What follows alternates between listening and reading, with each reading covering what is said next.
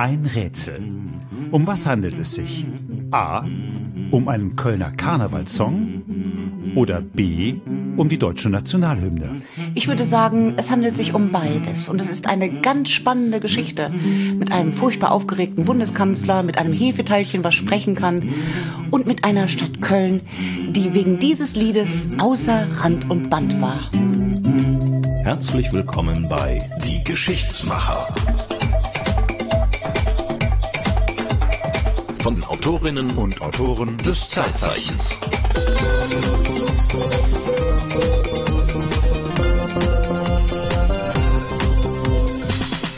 Die Zeitzeichen-Kollegin Irene Geuer entstammt ja nicht nur, wie wir in einer früheren Folge gelernt haben, einer Schmugglerfamilie aus der Grenzregion. Sie kommt sogar noch aus Köln.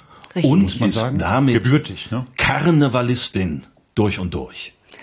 Naja, also Karnevalistin durch und durch bin ich nicht. Ich bin ein kölsches Mädchen, äh, bin auch in Köln geboren, im evangelischen Krankenhaus.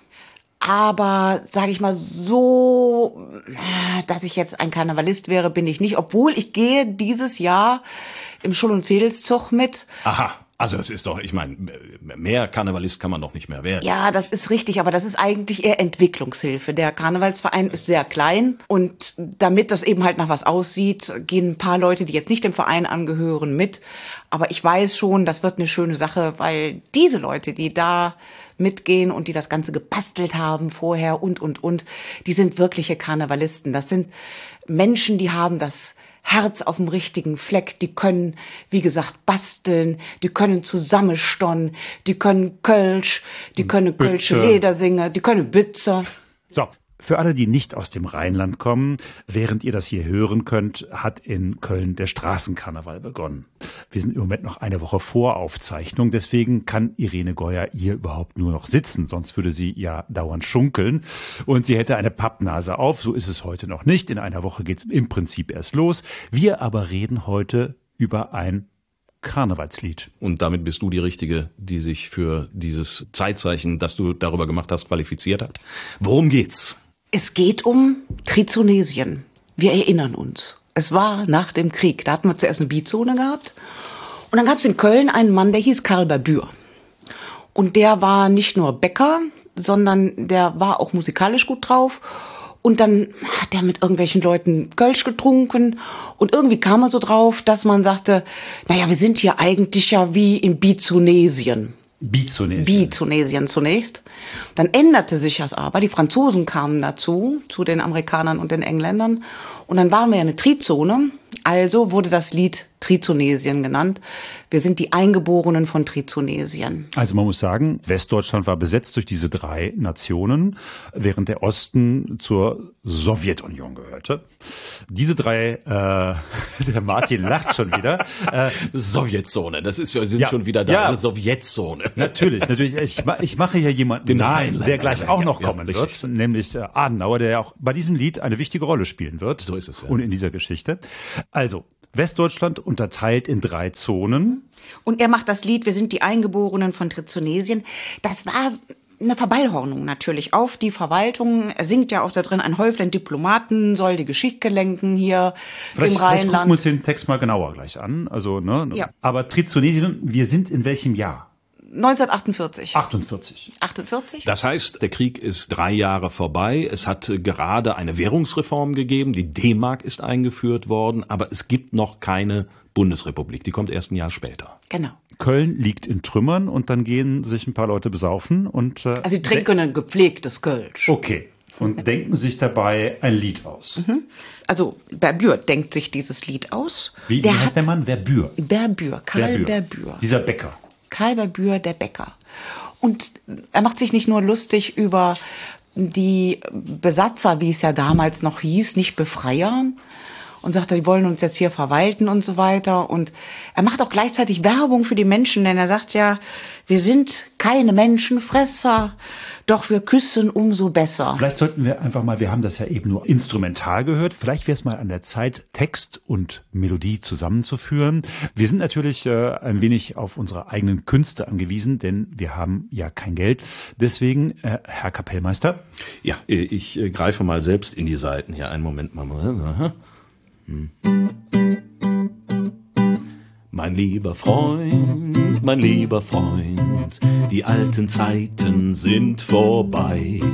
Ob man da lacht, ob man da weint, die Welt geht weiter, eins, zwei, drei. Ein kleines Häuflein Diplomaten macht heut die große Politik.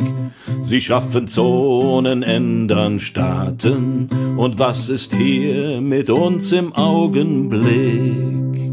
Wir sind die Eingeborenen von Trizonesien. Heidi, Chimla, Chimla, Chimla, Chimla, Bum. Wir haben Mägdelein mit feurig wilden Wesien. Heidi, Chimla, Chimla, Chimla, Chimla, Bum. Wir sind zwar keine Menschenfresser, doch wir küssen umso besser. Wir sind die Eingeborenen von Trizonesien. Heidi, Chimla, Chimla, Chimla, Chimla, Bum. Geht ganz gut, ne? Das ist auf Hochdeutsch geschrieben. Was ja erstaunlich ist, er hat es nicht im ja, kölschen Dialekt ja, geschrieben. Das gab's damals, ne? Also es gab dieses sowohl als auch. Und das hat er eben halt auf Hochdeutsch geschrieben. Mein lieber Freund, mein lieber Freund, die alten Zeiten sind vorbei. Ob man da lacht, ob man da weint, die Welt geht weiter. Eins, zwei, drei. Also die alten so, Zeiten, was meint er damit? Ein Dritte Reich wahrscheinlich. Die alten ne? Zeiten, das waren natürlich die Nazi-Zeiten, ne? Die sind vorbei. So. Ob man da lacht, ob Oder man da weint. Was ja auch schon heiß ist. Ja, ne? ja, ja. Ist also, schon, ne? Wir sind zwar keine Menschenfresser, doch wir küssen umso besser. Wir sind die Eingeborenen von Trizonesien. Also er macht auch Werbung für die Menschen und sagt, so schlimm waren wir doch gar nicht. Das Was ja auch mal also eine steile These ist. Also ich meine, es ist noch nicht fünf Jahre her. Da hatten sich die Deutschen diesen Ruf als Menschenfresser redlich erarbeitet. Und jetzt kommt da der Herr Berbür und sagt, so alles nicht so schlimm gewesen.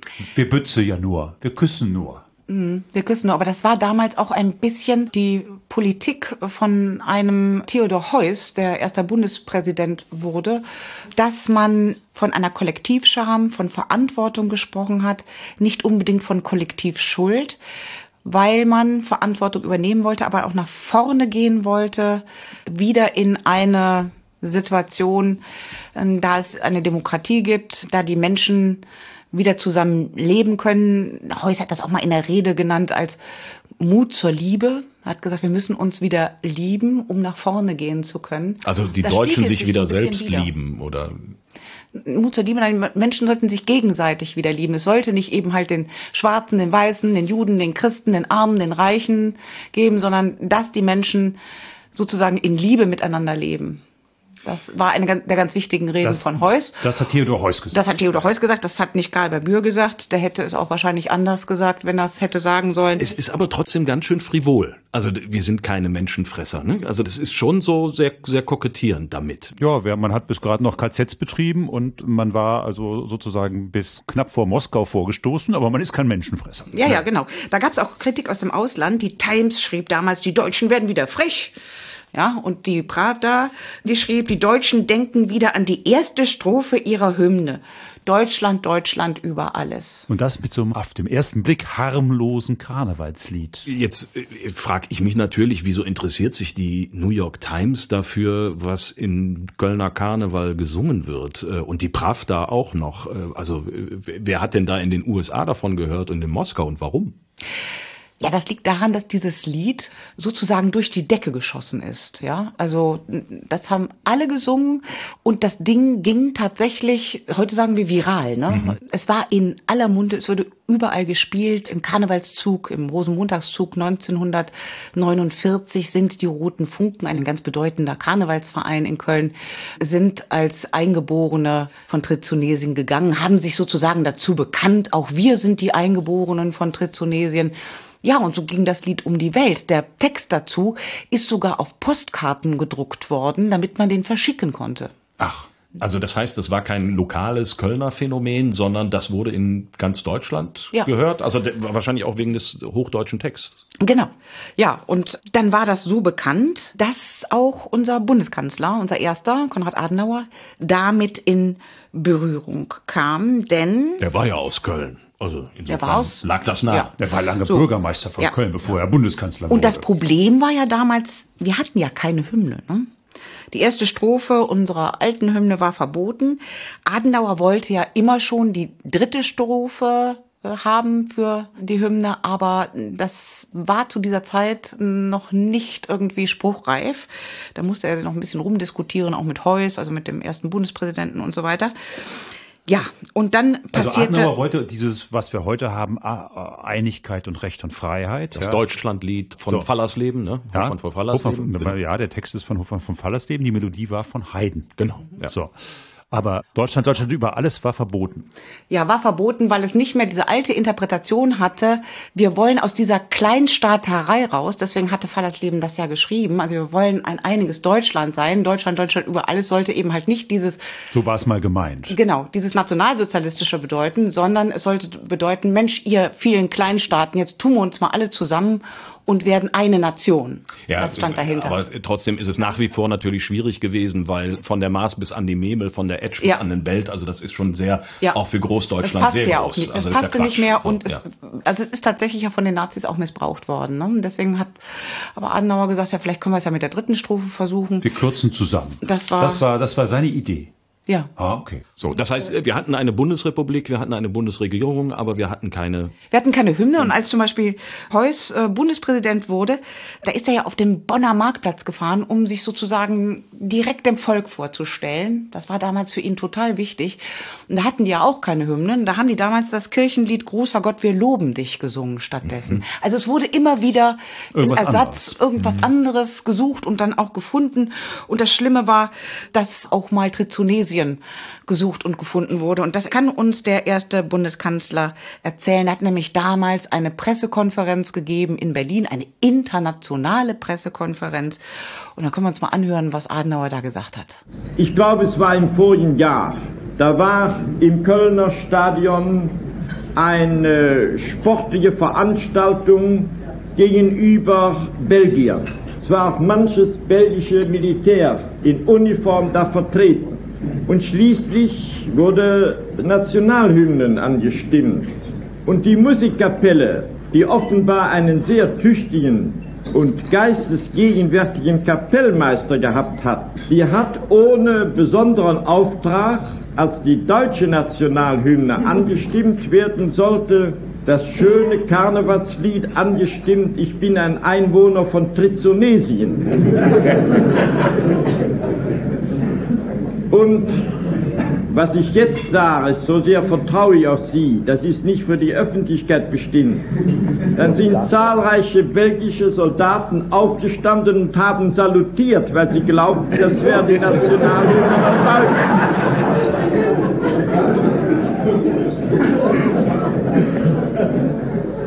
Das sind ja nun doch, wenn auch etwas belustigende, ja im Grunde der unmögliche Situation. Ja, unmögliche Situation. Das war ein Radrennen in Köln, um das noch kurz zu sagen, diese sportliche Veranstaltung, die ihm da nicht mehr eingefallen ist. Gegen die Belgier. Genau, gegen die Belgier. Und ja, das war für Adenauer ein Unding im Grunde genommen. Und dabei blieb es leider nicht. Dann ist er nach, in die USA geflogen und war da zum Staatsbesuch. Und in Chicago stand da wieder eine Kapelle zur Begrüßung. Und die haben auch ein Karnevalslied gespielt. Allerdings nicht Wir sind die Eingeborenen, sondern Heidewitzka, Herr Kapitän. Auch schön. Also schönes Lied. Heidewitzka, Herr Kapitän, im im Müllerbötche Müllebötche fahren wir so jähn. und so weiter. Ja. Also im Mülheimer Bötchen, ne, das ist also ein Stadtteil von Köln, fahren wir so gerne. Ja. Ne, für alle die, die nicht. Übrigens auch ein Song sind. von Karl Bebür. Ach, das hat er auch geschrieben. Ja. Wer hätte vielleicht eine neue Nationalhymne schreiben sollen? Das wäre wahrscheinlich sehr erfolgreich gewesen. Ja, ich sag mal so, warum werden solche Lieder genommen, wie zum Beispiel der Tunesien-Song? Das liegt natürlich daran, dass es erstens sozusagen eine Marschmusik ist, also einen guten Takt hat. Was ja zu den Deutschen passt. was zu vielen Nationen passt, aber natürlich auch zu den Deutschen. Und es hat auch was, das muss ja auch bei einer Nationalhymne stimmen, was Identitätsstiftendes. Also von daher sind zwei Punkte für eine Nationalhymne durch den Trizonesien-Song erfüllt. Durchaus je jedem, Aber wie der der, Bundeskanzler ja. gesagt hätte. Genau. Also das heißt, der Trizonesien-Song hat beide Kriterien im Prinzip es erfüllt. gibt noch mehr der. Marsch und die identitätsstiftende Wirkung. Wir sind Trizonesier, wir sind Wir- alle jetzt wir in dieser gehören alle zusammen. Situation und Genau. äh, ja. Jetzt Ja, muss man das, glaube ich, aber- aber nochmal einordnen. Der Adenauer ist ja in Berlin, wie du gesagt hast. Ja. Und der will ja letztendlich die dritte Strophe des Deutschlandliedes haben. Das heißt, es, es klingt ja auch so ein bisschen Bitterkeit da drin. Das kann doch nicht wahr sein, dass Ja. wir jetzt, ne? Und diese Auswüchse sozusagen helfen ihm ja auch, dass er sich dann letztendlich mit der dritten Strophe des Deutschlandliedes dann durchsetzen kann. Wer, Und wer weiß, also hätte es dieses Lied der Einwohner von Trizonesien nicht gegeben, wer weiß, welche Hymne wir heute ja, hätten. hätte, hätte, hätte, hätte es auch nicht einen kölschen Bundeskanzler gegeben, der dieses Lied ja kannte auch. Hätte ja auch sein können, was weiß ich, dass wir einen Bundeskanzler aus dem tiefsten Bayern bekommen hätten, jetzt mal so rein theoretisch, und der hätte dieses Lied noch nie gehört, hinter den sieben Bergen oder so. Dann wäre dem das ja wahrscheinlich gar nicht so aufgefallen, sondern der hätte wahrscheinlich gesagt, das ist ein wunderschöner Marsch, prima. Den nehmen wir. Nein, wegen Das des Textes natürlich nicht. Weil eine Nationalhymne darf natürlich nicht veralbern. Ne? Eine Nationalhymne darf nicht polarisieren und darf nicht Leute auf den Arm nehmen und so. Ne? Und auch mit Küssen und so weiter und mit lecker Mädchen so ungefähr. Ne? Menschenfresser. Ja, das passt Ja. nicht in der Hymne. Da muss natürlich dann tatsächlich ein anderer Text zu. Und Heidi Chimla, Chimla, Chimla, Bum ist auch nicht so die Lautmalerei, die eine Nationalhymne haben sollte. Aber Heidewitzka, Herr Kapitän, wäre vielleicht gegangen, ne? Heidewitzka auch nicht. Herr Kapitän vielleicht. Hat Heidewitzka eine Bedeutung? Ich glaube ungefähr so viel wie Heide Chimla Chimla Bum. Nein, ja, das ist so ähnlich. Heidewitzka, Mensch, also Holla die Waldfee. Ja, Holla die Waldfee. So- Man so kann es mit Holla die Waldfee übersetzen, Prima vielleicht. übersetzen. ähm. So, jetzt hat dieser Herr Berbür ja offensichtlich einen Nerv getroffen. Also das Ding war ein Hit, ist durch die Decke gegangen. Selbst in den USA und in, in Russland hat man davon Notiz genommen, wenn auch mit kritischem Unterton. Aber offensichtlich konnte der Herr Berbür ja was. äh, Und zwar Musik schreiben, komponieren. Heide Witzka haben wir eben gehört. Was war das für einer? Genau, das war eigentlich gar kein Musiker im Hauptberuf, sondern der war Bäcker. Der hatte eine Bäckerlehre gemacht. Und weil der so aussah, wie er aussah, nannten ihn alle Hefeteilchen. Okay. Also das Okay, kann man sich was drunter vorstellen, Da kann man ja. sich was drunter vorstellen. Und ich habe mit Reinhold Lewis über ihn gesprochen. Reinhold Lewis ist auch, sage ich mal, rheinisches Original, ist Buchautor, sehr verdient um die Geschichte des Karnevals. Er hat auch zum Beispiel im Westdeutschen Rundfunk Karnevalsveranstaltungen moderiert, den Rosenmontagszug, der ja die Hauptsache fast des Karnevals ist, den hat er auch kommentiert. Und er war für die Sparkasse Geschäftsführer von Kulturstiftungen für die Pflege vom Brauchtum und so weiter. Der kannte und kennt bis heute sozusagen jeden und der kannte auch eben den Berbür von klein auf. Und das hat er mir mal auf seine kölsche Art erzählt. Wir wohnten ja in der Ersatzstraße und der Bebür hatte seine Bäckerei in der Metzgerstraße, Ecke Vondelstraße. Und immer wenn ich von der Schule kam, kam ich bei ihm an der Bäckerei vorbei. Und das war jeden Tag das Gleiche, ob man um, um 12 Uhr von der Schule kam oder um 11 Uhr, der stand immer in seiner Bäckertracht in der Tür. Ne, der, der stand da und ich wusste, wer er war, dass er ein Sänger war und eine Halbeisenstimme hatte und so weiter. Und äh, wie, das so damals war, die Leute haben also sehr schnell geurteilt. Meine Mutter sagt also damals, äh, der sich Stimmen versoffen, äh, weil der so eine, so eine krächzende Stimme auch hatte. Und da war natürlich nicht der Fall, ne? aber er hatte also so eine Stimme entsprechend, etwas heiser. Und ich konnte mir als Kind da nicht so unter vorstellen, was das ist, Stimmen versoffen. Deswegen, ich musste ihn also immer komisch angeguckt haben, wenn ich da vorbeikam. Und er hat immer freundlich gegrüßt und ich auch, bis dass ich erst dahinter gekommen bin, was damit gemeint war. Ne? Das heißt aber, dass der Reinhold Louis jetzt nicht so alt ist, dass er sich sozusagen an Vorkriegszeiten erinnert, sondern das ist dann nach dem Krieg noch gewesen. Da hat er auch noch seine Bäckerei gehabt. Nee, das nee. war schon, das ist auch schon was älter. Okay. Der hat nämlich im Krieg seine Bäckerei verloren, der Karl Babür. Ah ja. Ja, und dann war das eben halt Schutt und Asche und dann hat er sich gedacht, hm, was machst du denn jetzt? Und da war schon Heidewitzka Herr Kapitän Erfolg und was er so früher eben halt solche Sachen nebenher geschrieben hat. Und dann hat er sich überlegt, okay, dann mache ich das jetzt zum Hauptberuf. Okay, also bevor seine Bäckerei weggebombt wurde, hatte er schon Heidewitzka am Laufen.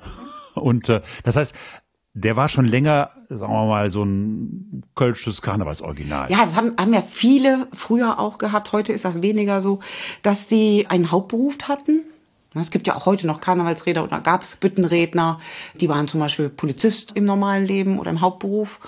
Und so war er eben halt Bäcker und hat nebenher immer für den Karneval äh, diese Lieder geschrieben. Denn man muss ja sagen, der Karneval war früher viel mehr als heute so ein Saisongeschäft. Mhm. Ja, da gab es nicht das Jahr über wie heute, dass die Karnevalsgruppen im Sommer ein Konzert gaben oder sonst irgendwas, sondern diese Lieder wurden tatsächlich in der Karnevalszeit nur gesungen. Und manche sind dann auch für diese Zeit aus ihrem Hauptberuf ausgestiegen und haben dann Karneval sozusagen gemacht, indem sie Büttenreden gehalten haben oder eben halt Musik gemacht haben. Aber wollt ihr nicht mal wissen, wie der sich anhört, der Herr Babür, wenn wir jetzt schon so vieles über seine komische Stimme gehört haben? Ja, und zwar, pass auf, der hat mal eine Einladung bekommen von deutschen Immigranten aus Amerika.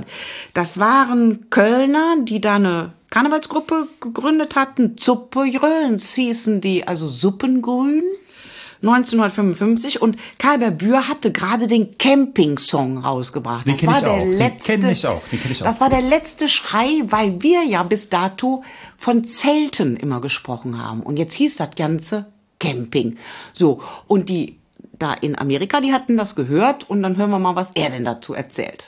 Wir müssen Abschied nehmen, Herr Barbier. Ja, natürlich, ja. Ich habe ja Bescheid gekriegt und werde also fliegen am Sonntag. Am Sonntag fliegt das äh, Sabena-Flugzeug nach New York. Und wer ist auf die diabolische Idee gekommen, Sie uns wegzuholen? Ja, das war ja doch am 13. November, da ging äh, eine Sendung über die Deutsche Welle, äh, das haben die wohl gehört da unten, die Rheinländer. Die haben mir direkt ein Telegramm geschrieben, du lasst dich kaputt in the Camping, ne? wir wünschen Sie nach New York. Ja, nur also. Die fühlen sich angesprochen mit Ihrem Camping? Ja, ja, ja, ja, ja. Ja, nun war es ja klar, nun ist das ja für mich auch mal interessant darüber, der briefliche Verkehr, nun ist der Vertrag gemacht worden. Ja. Sprechen Sie hier, Herr Berbier, so echt Kölsch. Ich denke, in Amerika wird man Sie auch verstehen, aber wie ist mit Ihren eigenen Sprachkenntnissen? Müssen Sie so ganz ohne äh, dies oder jene englische Worte werden Sie doch kaum auskommen können. Nein, das habe ich denen gesagt, äh, geschrieben. Ich könnte kein Wort Englisch. Da haben die mal zurückgeschrieben, das wäre auch nicht nötig. Englisch hörten sie genug, nicht? sie wollten Kölsch hören oder wenigstens Deutsch. Und ich spreche ja auch kein Wort, nicht wahr? Ich werde eine andere, die wir brauchen. Wenn ich die zum Schunkeln aufhöre, dann werde ich sagen, Ladies and Schunkelmen, werde ich sagen. Hm. Und, so und im nicht. Übrigen scheint es mir sicher zu sein, Herr Berbier, dass man mit Kölsch beinahe auf der ganzen Welt schon auskommt. Ja, man soll wahrhaftig glauben. Ladies and Schunkelman. Da lasse dich kaputt, das, das nennt man Camping. Ja. fast so ähnlich fast wie Heide Witzka, ne? Ja, oder, oder wie Heide Schingerer, Schingerer, Schingerer, Bumm. Ja, aber er hat offensichtlich da ein Händchen für gehabt, auch für Melodien, die eben im Ohr bleiben. Also jetzt haben wir schon Heide Witzka, wir haben den Trizonesien-Song, jetzt den Camping-Song, der ist nicht ganz so bekannt. Aber wo hatten der das her? Also ich meine, wir haben jetzt gerade gesagt, er hat eine Bäckerei betrieben. Also hat er in irgendeiner Form eine musikalische Ausbildung oder? Der war einfach musikalisch, konnte Instrumente spielen. Ich glaube, der konnte sogar auch Noten lesen, obwohl ähm, da hatte man das oft, dass sich die Karnevalsliedermacher auch mit anderen zusammengetan haben. Mhm. Die haben nicht immer alles selber geschrieben. Aber was eigentlich das Wichtigste war, hatte eingängige Melodien, die man sich sehr leicht merken muss. Das ist bis heute übrigens das Geheimnis von Karnevalsliedern, die in den Charts ganz oben stehen, dass man spätestens beim zweiten Mal den Refrain mitsingen kann. Mhm. Den Refrain. Und auf da lädt sich kaputt, das nennt man Camping. Genau. Da lädt sich kaputt, das nennt man schön. Ja, genau so. Ne? Das, das hört man einmal und zack, dann kann man es mitsingen. Also das hat er sehr gut hinbekommen, dass die Lieder sehr schnell im Kopf waren und dann hat er den Leuten nicht nur auf den Mund geschaut, sondern auch mal tief ins Herz. Hat Heimat thematisiert, Romantik, er hatte auch Humor. Er konnte eben halt den Menschen so aus der Seele sprechen. Und Reinhold Lewis hat mit ihm kurz bevor er gestorben ist, äh, eine letzte Aufnahme noch gemacht vor seinem Tod. Das ist eine ganz bewegende Geschichte. Hören wir uns die mal an. Ich habe auch mit ihm noch Aufnahmen gemacht im Studio. Es ging mir damals darum, dieses wunderschöne Lied Nur andere Königepölz, eines, für mich eines der schönsten Lieder. Da gab es keine komplette Fassung von. In dem Lied wird geschildert, die alte Oma in Köln, die sich nicht mehr zurechtfindet. Das war ja damals so die Zeit, wo, ich sag jetzt mal, durch den schnellen Wiederaufbau äh, Köln sich total verändert hat. Äh, ne? und, und sie beklagt jetzt, wo ist das alte Köln geblieben? Hier findet sich ja niemand mehr zurecht. Das ist auch die, die letzte Aufnahme, bevor er gestorben ist. Wissen Sie, eins hat mich überrascht. Ich habe hier nun von Willi Schneider angefangen, über Jupp Schmitz, Karl bei Bühr, alle wie sie heißen. Ich habe es alle kennengelernt die Interpreten untereinander waren sich nicht sehr gut gesonnen. Aber erstaunlicherweise über den Karl Babür habe ich nie ein schlechtes Wort seiner Konkurrenten gehört, sondern alle haben den Karl Babür in den höchsten Tönen gelobt. Er muss also ein unwahrscheinlich toller Mann gewesen sein, auch im Umgang mit seinen Kollegen. Die haben alle akzeptiert, dass er so absolut die Nummer eins war. Ne? Und normalerweise will ja jeder vorne sein, nicht?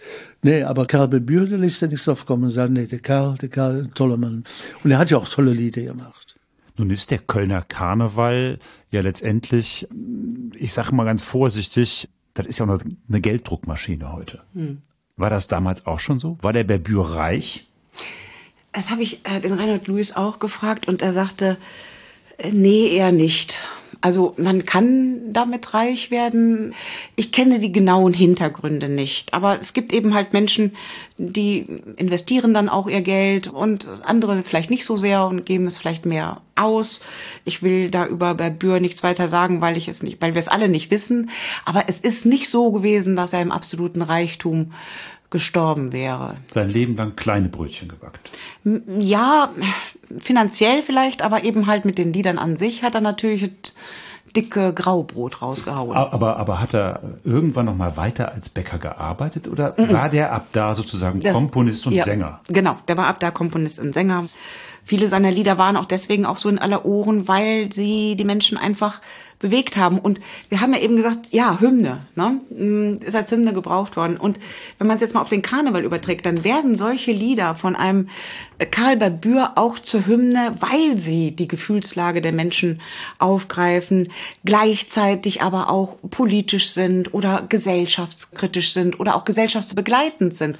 Die Menschen können sich da immer alle gut wiedererkennen, zumindest wir Kölner hier, ja. Aber also, das ist ja etwas, was man zumindest außerhalb von Köln nicht so sehr auf dem Schirm hat. Also Gesellschaftskritik und Karneval, das denkt man normalerweise so nicht zusammen ja, gibt ja auch viele Lieder, die das äh, nicht vermuten lassen, aber es gibt zum Beispiel ein Lied, ich glaube, das werden auch viele Menschen außerhalb Kölns kennen, das heißt in unserem Fädel, also in unserem Stadtviertel. Das ist von 1973 und das ist zu einer Zeit entstanden, da in Köln ein bisschen so wie heute ganz viel gebaut wurde. Und die Stadtplaner hatten sich überlegt, eine Autostraße zu bauen, die den Süden der Stadt mit dem Norden sehr schnell verbindet. Also dass man vom Süden ganz schnell in der Nordstadt ist und nicht die Ringe, die ja tatsächlich kreisförmig in Köln laufen, langfahren muss. Also die autofreundliche Innenstadt. Das ja. war ja damals ja, das, Ideal der 50er, 60er Jahre, ja. Ja. Mhm. Und das hat aber tatsächlich die Stadt durchschnitten. Also es gibt entlang der Nord-Süd-Fahrt noch heute kleine Stadtviertel, da gibt es kleine Straßen oder so. Ich war da mal durch Zufall und habe gedacht, boah, was ist das schön hier? Und dann habe ich davon erzählt, so im Bekanntenkreis. Und dann haben ganz viele gesagt, das kennen wir gar nicht, da wissen wir gar nicht, wovon du redest. Da wohnen Leute, so ungefähr. Weil da keiner hinkommt. Weil da keiner hinkommt, weil man nämlich dann von dieser Nord-Süd-Fahrt irgendwie abbiegen muss, muss man U-Turn machen und dann kann man da, je nachdem von wo man kommt jetzt, ne? Und dann kann man da in diese Viertel reinfahren. Und das ist eigentlich sehr schade. Aber das war auch eine Geschichte, die sogar den Autor Heinrich Böll dazu gebracht haben, große Kritik zu üben, aufzustehen und zu sagen, was ihr hier macht, ihr Stadtplaner, das ist, ihr schafft eine Wunde, ihr reißt eine Wunde in diese Stadt, die einzelne Viertel zu Friedhöfen machen. So schlimm ist es jetzt nicht gekommen. Aber es ist in der Tat, also es ist schon hässlich. Also die Nord-Süd-Fahrt muss man ja sagen, also für jeder, der sie nicht kennt, ist eine sechsspurige Straße, richtig? Ja, äh, ja. größtenteils sechsspurig, genau. Ja. Die so, die einmal quer durch die Innenstadt läuft, dann unterm Westdeutschen Rundfunk durchführt und letztendlich die Stadt völlig zerteilt in zwei Teile. Für Autofahrer ist das tatsächlich super. Man ist wirklich schnell vom Norden in den Süden, vom Süden in den Norden. Also das ist schon sehr nett. Aber die Innenstadt ist tatsächlich, also auch der, der Platz vor der Oper, wo eben die Nord-Süd-Fahrt auch entlang fährt. Dieser Platz ist tot. Also der war auch schon tot, bevor da gebaut wurde. Soll der jetzt wiederbelebt werden, wenn denn jemals die Oper in Köln fertig wird? Ja, ähm, das ist also auch egal, so ein Ding, was... Man muss ja sagen, egal was der Kölner baut, ist, äh, es ist ja meistens ja. Problem. Ne? Ja, dauert sehr lange. Kölner Dom als bestes Beispiel.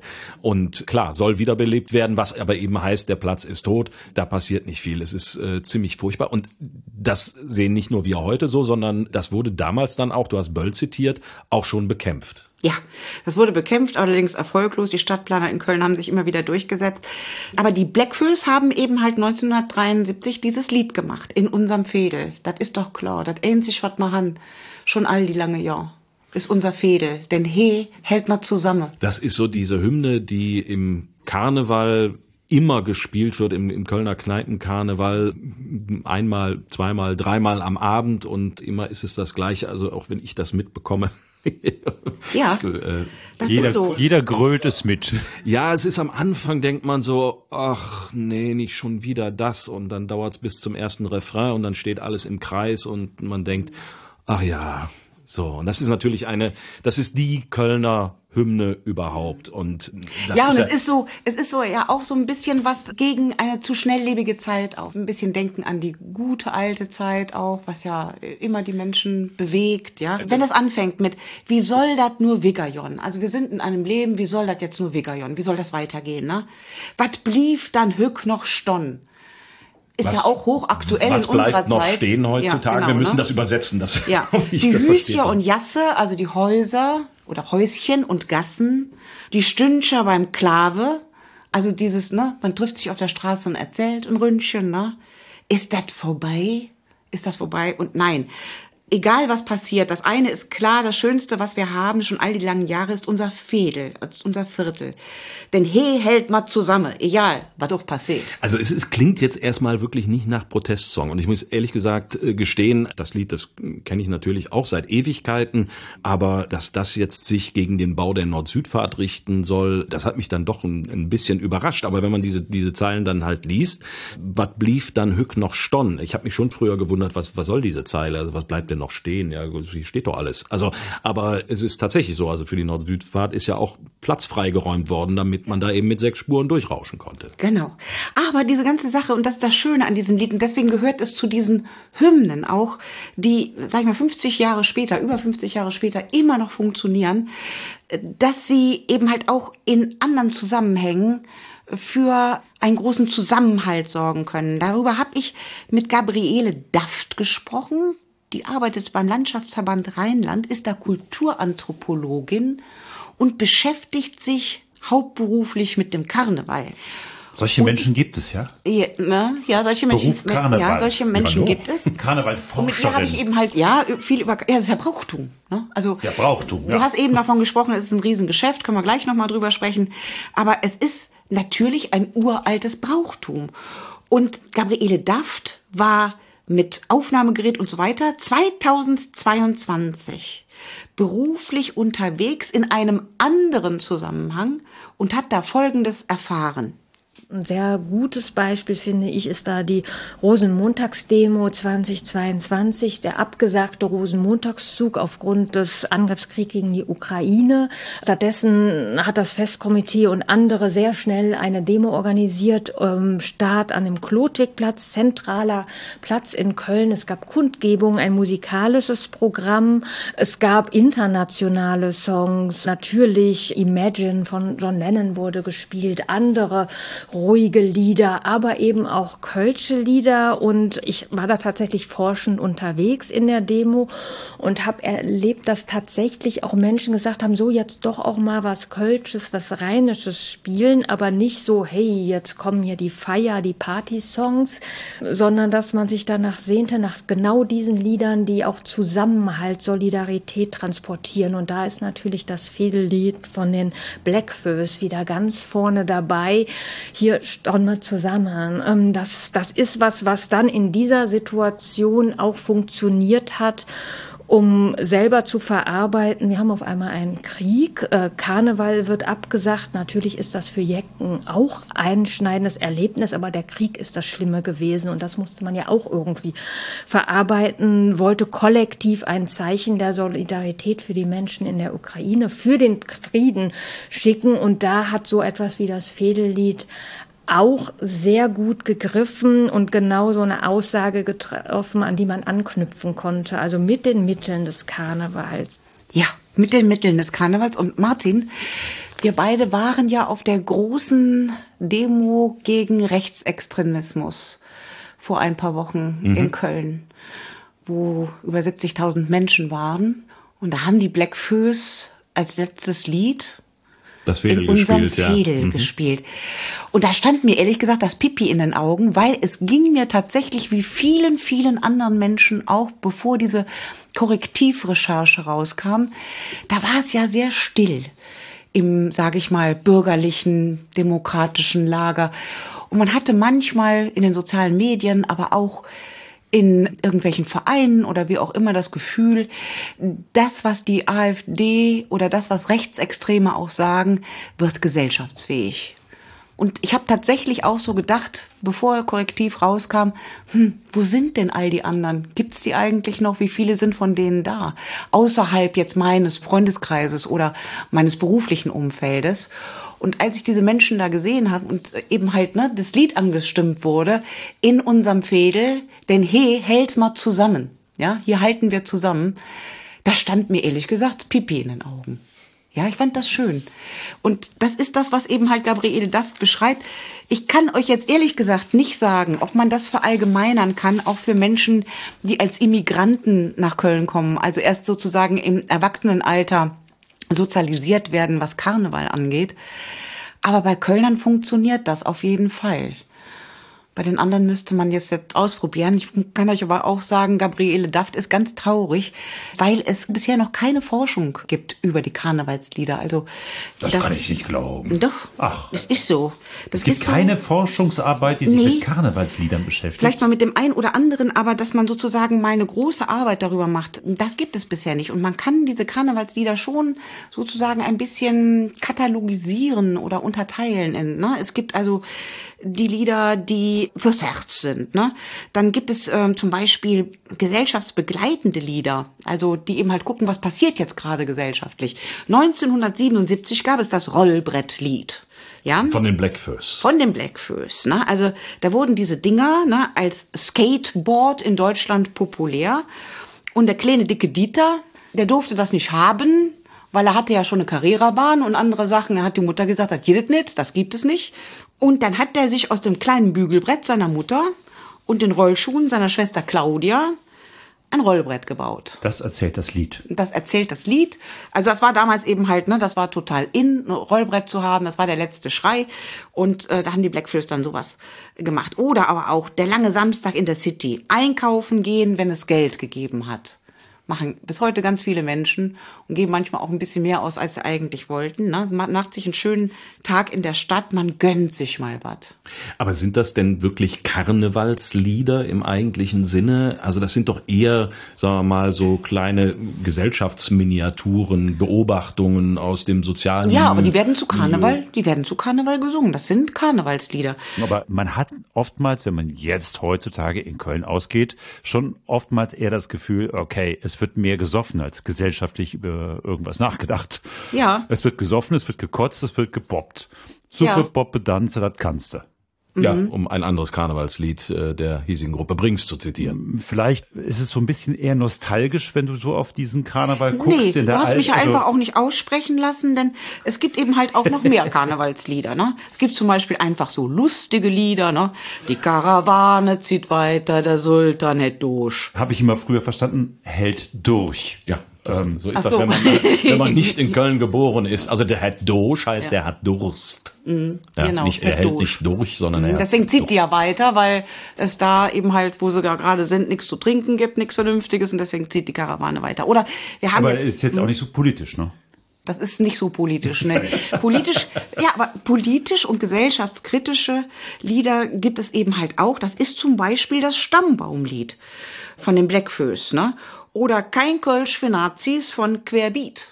Ja, also solche Lieder gibt es auch. Man, wie gesagt, man kann tatsächlich diese Karnevalslieder unterteilen und ich würde mir tatsächlich wünschen, das würde mal zu so einer Studienarbeit werden, vielleicht auch mal zu einer Doktorarbeit. Ein wissenschaftliches Desiderat. Ja. Also da draußen, Beispiel, wenn ne? es jemanden gibt, der Kölsch versteht, das ist, glaube ich, Grundvoraussetzung, wenn man darüber promoviert oder Ja. eine wissenschaftliche Arbeit schreiben will, und ein Herz für, sagen wir mal, Kölsche Lieder hat, Naja, der muss könnte auch- sich noch wissenschaftlich richtig nach vorne pushen, Ja. indem er ne, da Ja. was äh, da so ein Komplettwerk rausgibt, muss man vielleicht zeitlich ein bisschen eingrenzen, sonst wird's zu dick. Ja, also, weil es gibt ja auch zum Beispiel zusammenhaltsbeschwörende Lieder, ne, trink doch eine mit von den Blackfoes. Trink doch einen mit, stell dich nicht so an. Du stehst die ganze Zeit hier rum, hast du auch kein Geld, das ist ganz egal. Trink doch mit und kümmer dich nicht drum. Da sind die Linien zum Sozialkitsch aber auch sehr, sehr dünn, muss man ehrlicherweise sagen. Man hakt sich untereinander ein und schunkelt mit. Ja. aber Ja, es ist schon ist- natürlich so, es ist schon ein bisschen Tränendrüse, muss man ehrlicherweise Ja, man sagen. Ich singe ja auch mit, ist ja in Ordnung, aber es ist schon. Man wirft Hui. den Kölnern auch vor, eine gewisse Oberflächlichkeit zu haben. Ne? Heute schunkeln wir zusammen, morgen kennen wir uns auf der Straße vielleicht gar nicht mehr so richtig. Ne? Ja, aber für den Moment und für bestimmte Zeiten sind das schon, wie ich finde, wichtige Lieder. Und wenn du das so als kitschig bezeichnest, dann tut mir das auch ein bisschen im Herzen weh, will ich nur mal sagen. Ne? Aber, aber äh, haben sich diese Lieder nicht so ein bisschen, also diese modernen Karnevalslieder, habe ich so ein bisschen das Gefühl, die haben das immer mehr aus den Augen verloren. Dieses auf die Gesellschaft guckende, ich, ich kenne das so, so alte Kölner Schnulzen, was ich was irgendwie, das finde ich ja auch super. Also immer, wenn ich das Meyers Ketsche höre, das ist also ein Liebeslied, ja, wo also ein, junger Mann singt, wie er mit dem Meyers Ketsche, mit dem Fahrrädsche fährt. ne? Ketsche ist das Kätchen. Kätchen, genau so. Und das ist die große Liebe. Und dann kommt halt der Bitter, der hat ein Auto und dann ist es vorbei und dann geht das Sketche mit dem Bitter. Das bricht mir auch das Herz. Aber ein eher langsames, eher ruhiges Lied.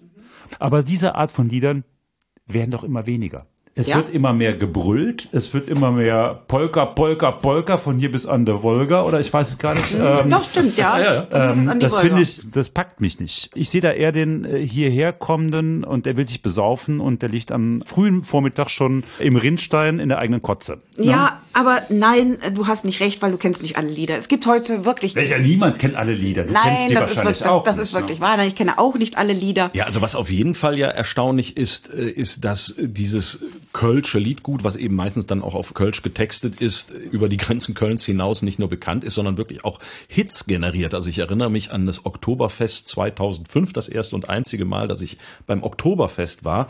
Und ich war völlig verwundert, als dann die Kapelle, die haben ja immer so eine Blaskapelle, die dann alles Mögliche spielt, als die dann mit Viva Colonia anfing. Also alles natürlich im tiefsten Bayerisch, äh, dies ist prima, Viva Colonia, ja. So, ähm, also, also ganz, ganz furchtbar, dass sich einem Kölner sicherlich die Zehennägel aufrollen, aber das ganze Zelt hat mitgesungen. Und das war eben in Bayern, in der Institution der bayerischen Hauptstadt München, dem Oktoberfest. Also offensichtlich funktioniert das Zeug nicht nur in Köln, sondern Nicht ja. nur in, nicht nur in Köln, nicht nur in München. Aber was heute noch viel mehr gilt, ist natürlich, dass aus dieser ganzen Sache auch ein Geschäft entstanden ist, ein Riesengeschäft. Heute ist es also nicht mehr so, dass die Karnevalsgruppen, die Musikgruppen äh, nur an Karneval mehr oder weniger spielen. Die haben auch im Sommer ihre Open-Air-Konzerte. Die können auch äh, Hallen füllen mit, weiß ich nicht, wie viel tausend Zuhörern. Ja, auch Das da wieder war ich äh, erstaunt, wie weit das geht. Als äh, Corona war, da wurden Konzerte ja abgesagt, reihenweise, die konnten nicht durchgeführt werden. Und äh, dann habe ich mitbekommen, dass die Kölner Karnevalsband Casalla in Köln, dachte ich weltbekannt, aber sonst eben nirgendwo, dass die ihre Konzerte in Wien abgesagt haben. Also das heißt, Kölner Karnevalstruppen, auch da riesig bekannt. Und zwar, das war irgendwann im Sommer. Also das finde ich eigentlich auch am Karneval das Schöne, dass er eigentlich vorbei ist am Aschermittwoch. Aber das ist nicht mehr so. Und das nervt, finde ich. Das wird so eine Saufstadt. Und ich habe so das Gefühl, dieses das alte Hillier Köln, das gibt's ja gar nicht mehr. Ne? Also in Teilen hast du da sicherlich recht. Wenn du heute siehst, dass man am Weiberfastnacht eigentlich kaum noch rausgehen kann, also nicht spontan rausgehen kann. Man muss es echt gut vorplanen, monatelang vorher. Oder auch wenn ganze Karten Stadtviertel kaufen, um in eine Kneipe reinzukommen. Das genau. ist ja auch Stadtviertel wie das Zülpicher. Viertel werden abgesperrt. Ab morgens um 9 Uhr kann man da schon nicht mehr hingehen. Ab 9 Uhr, um 9.15 Uhr liegen da die ersten Schnapsleichen rum. Das ist nicht Karneval in dem Sinne. Das gefällt auch vielen Kölnern nicht, äh, die sich immer weiter auch in ihre Viertel ganz tief hinein begeben, um da noch spontan feiern zu können. Mit einem Quetschebügel, also hier mit einem, wie heißt das Quetschebügel? Äh, äh, Schifferklavier. Schifferklavier, genau. Mit einem Schifferklavier, mit einer Gitarre und so weiter, Musik in den, in den Kneipen machen. Das ist auch noch wunderschön. Ähm, da kann man auch mal einen Kölsch und zwei und drei trinken. Aber das, was sozusagen jetzt stattfindet, das ist nicht mehr so schön. Da habe ich auch mit Gabriele Duff drüber gesprochen, die das ja auf ihre Weise sieht weiß nicht, vielleicht frisst der Karneval da seine Kinder. Das ist natürlich ein Massenphänomen geworden, das auch durch äh, eine gewisse Schnelllebigkeit, auch durch eine Medienlandschaft, durch die Möglichkeit, sich auch auszutauschen. Viele Hotspots, die sich im Karneval entwickeln, werden dann auch schnell weitergetragen. Leute von außerhalb kommen daher, um das auch mal zu erleben. Es wird immer, immer wieder äh, größer. Es geht natürlich mit den Schattenseiten einher, mit Entwicklungen, die man nicht haben will. Vandalismus, Wildpinkeln, Alkoholisierung, Übergriffigkeit, sexuelle Übergriffigkeiten. So, aber jetzt haben wir da Entwicklungen, da ist der Karneval ja auch wieder Spiegel seiner Zeit, wenn sie in bestimmte Stadien gehen oder zu anderen Festen. Da geht es ja auch viel, viel rauer und entgrenzter zu als vielleicht noch vor 20 Jahren, vor 10 Jahren. Also dieses Grenzüberschreitende, das haben wir bei anderen Festen mit Sicherheit auch, wo wir gesellschaftlich schon auch anderweitig vor Herausforderungen stehen, dass das ja ein Verhalten ist, was nicht mehr Menschen zusammenführt, sondern eher das Destruktive nach oben spielt. Also die Ballermannisierung des Karnevals schreitet unaufhörlich fort, höre Ja. ich daraus.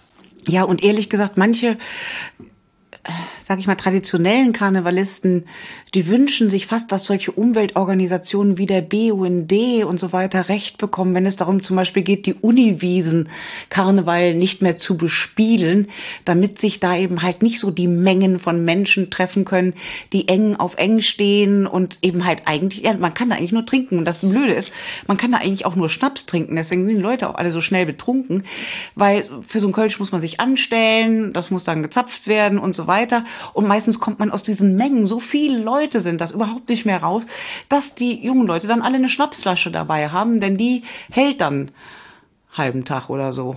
Und da wünscht sich wahrscheinlich so mancher zurück in die Zeiten von Trizonesien. Die Zeiten von Trizonesien waren ja jetzt so rosig auch nicht, muss man ehrlicherweise sagen. Ja, das, also so richtig. Ach, so, jetzt ging es nur noch bergauf. Ja, Wirtschaftswunder und so weiter. Ne? Ja. Also ja, ob man dahin zurück möchte, bin ich mir nicht so ganz sicher. Aber vielleicht gibt's ja auch noch irgendwie einen Weg dazwischen. Wäre auch noch was. Ja, Mittelweg, das ist ehrlich gesagt schwierig, wo wir heute sozusagen eine Polizei haben, die jetzt schon Regeln rausgeben und auch Werbespots drehen mit Kölner Prominenten, dass man zum Beispiel den Frauen nicht an die Wäsche gehen soll, Karneval, sondern nur dann, wenn sie wirklich dem zustimmen, dass es Werbung gibt, keine Kurzen für die Kurzen, also keinen Schnaps für Kinder, Glasverbot und, und, und. Ehrlich gesagt, Leute, ich weiß es nicht, wohin der Karneval geht. Ich würde mir wünschen, er hätte ein bisschen von dem, was wir früher hatten. Dass wir nämlich spontan Karneval in die Kneipe gehen können, treffen Leute, singen irgendwie nette Sachen zusammen, tanzen zusammen. Das fände ich schön, wenn es das wieder gäbe. Aber ich glaube, das wird nicht so einfach sein, weil auch durch die sozialen Medien und dadurch, dass dieser Karneval ja mittlerweile wirklich weltweit und bis in die letzte Ritze dieser Erde bekannt ist, doch immer viele Menschen anziehen wird. Und eigentlich ist das ja auch schön, denn dieser Karneval ist etwas Besonderes, ein besonderes Phänomen, an dem auch solche Leute wie Karl Berbür teilgehabt haben und den Leute wie Karl Berbür genutzt haben, um uns schöne Musik zu machen, um uns, ja, ein bisschen zu einen und uns frohe Stimmung zu machen. Wenn euch diese Folge über das Schunkeln in Köln gefallen hat und über das Lied, das beinahe einmal die deutsche Nationalhymne geworden wäre, dann sagt es allen Karnevalisten, allen Karnevalshassern, allen Pappnasen. Menschen mit und ohne Pappnase euren Freunden, Bekannten und der ganzen Familie. Und wenn es euch nicht gefallen hat, dann sagt es uns, aber bitte wirklich auch nur uns. Unter www.diegeschichtsmacher.de findet ihr alle Möglichkeiten, mit uns in Kontakt zu kommen. Und da freuen wir uns über Kommentare. Hinterlasst äh, reichlich davon. Wir freuen uns über jeden Einzelnen und wir antworten auch, versprochen, all das auf unserer Homepage. So, und jetzt bleibt uns nur noch zu danken, Irene Geuer, dass du da warst. Hast du ein Lieblingslied? Ja, habe ich tatsächlich. Und es ist in unserem Fädel. Als hätten wir es geahnt, haben wir da was vorbereitet. Wie soll dat nur Jon? Wat blieb dann hück noch schon? Die Hüse und Jasse, die Stündcher beim Klafe, ist dat vorbei. Wirtschaft ob der Eck stond die Männer an der Thek. Die Frau Lückscher sitze beim Schwätzchen zusammen, ist dat vorbei.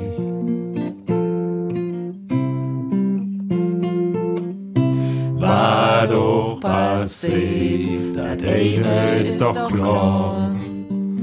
Das Schönste, was man han, schon all die lange Jahr, ist unser Fädel. Denn hey, hält mal zusammen, ja, war doch passé. In unserem Fädel.